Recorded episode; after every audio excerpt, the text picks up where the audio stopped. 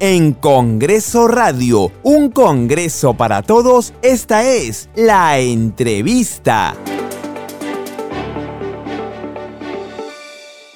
Bienvenido a, Congreso Radio hoy. Queríamos conversar con usted sobre este, este problema que afecta a muchos en el país, que es el tema de los pasaportes. ¿Qué le ha dicho Migraciones? ¿Qué es lo que ha encontrado usted hoy en este trabajo de fiscalización que ha realizado? Muchas gracias por la invitación a Radio Congreso. Eh, he estado en el Aeropuerto Internacional Jorge Chávez eh, verificando de que eh, ya no habían tantas colas, estaba más controlado y había habían pasaportes. la espera en ese momento ya había sido reducida a cuatro horas y esperemos que en el transcurso del, tiempo, del día, de mañana, ya esa, esa margen de espera se ha reducido considerablemente. Tengo entendido también que en Breña están los problemas.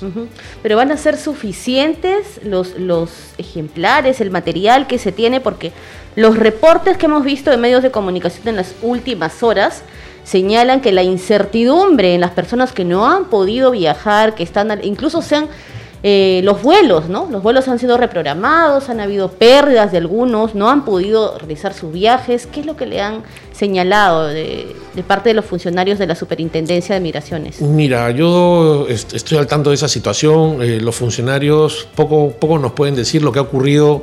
Eh, es, una, es una calamidad para nuestros conciudadanos que han perdido vuelo, han perdido muchas horas de espera y aún así no han logrado su pasaporte eh, no tiene perdón.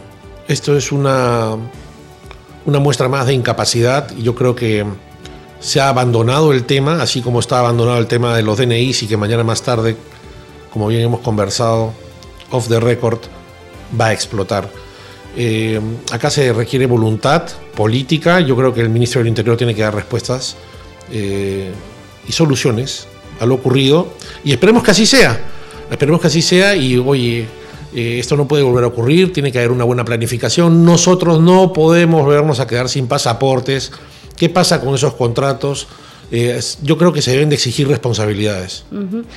De momento, congresista, ya hay dos bancadas que han dejado sentada su posición, son la bancada Acción Popular y Renovación Popular que están eh, llamando, haciendo un llamado para que eh, venga de forma inmediata, están reclamando la presencia inmediata del ministro del Interior ante el Pleno para que pueda explicar eh, esta, esta situación ¿no? de incertidumbre. Migraciones ha dicho que se va a atender Semana Santa, días feriados, que está asegurado. A Migraciones no le queda otra, tiene que responder entre la avalancha de personas que están procurando obtener su documento. Me parece bien que trabajen durante toda la Semana Santa eh, y me parece bien que venga el ministro del Interior y que comparezca y que dé las explicaciones del caso. Y espero que venga con las soluciones también bajo el brazo. ¿Esa es una eh, posición suya personal o de su bancada? Es una posición personal. Correcto, congresista. Y, y bueno, ¿qué le podemos decir a, las personas que están a la espera de que su situación eh, se normalice y que puedan obtener su pasaporte? Hemos escuchado también reportes de personas, no de ahora, de meses anteriores, incluso desde el año pasado, que las citas se están dando de acá a tres meses, de acá a cuatro meses. ¿Qué nos revela este colapso en la atención? Esto es un problema informático definitivamente. Yo creo que este, estamos eh, trabajando con un formato antiguo o, que ya no corresponde eh, a, plataforma informática para, o software informático. Yo creo que eh, debe ser todo esto revisado, contemplado y tratar de tener eh, el equipamiento más moderno para poder trabajar en condiciones y que las cosas fluyan de una manera rápida, normal, efectiva, con la menor pérdida de horas hombre. Las personas no pueden perder una mañana para sacar un documento, esto no puede ser.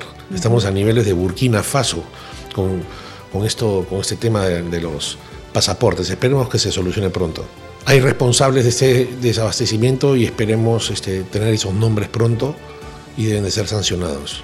Pero yo creo que se tienen que deslindar las responsabilidades y este, que cada palo aguante su vela. Acá estamos para trabajar, para servir a nuestros ciudadanos. Muchas gracias, congresista. Le agradecemos eh, por haber estado hoy en Congreso Radio. Muchas gracias. Un abrazo y un saludo para todos.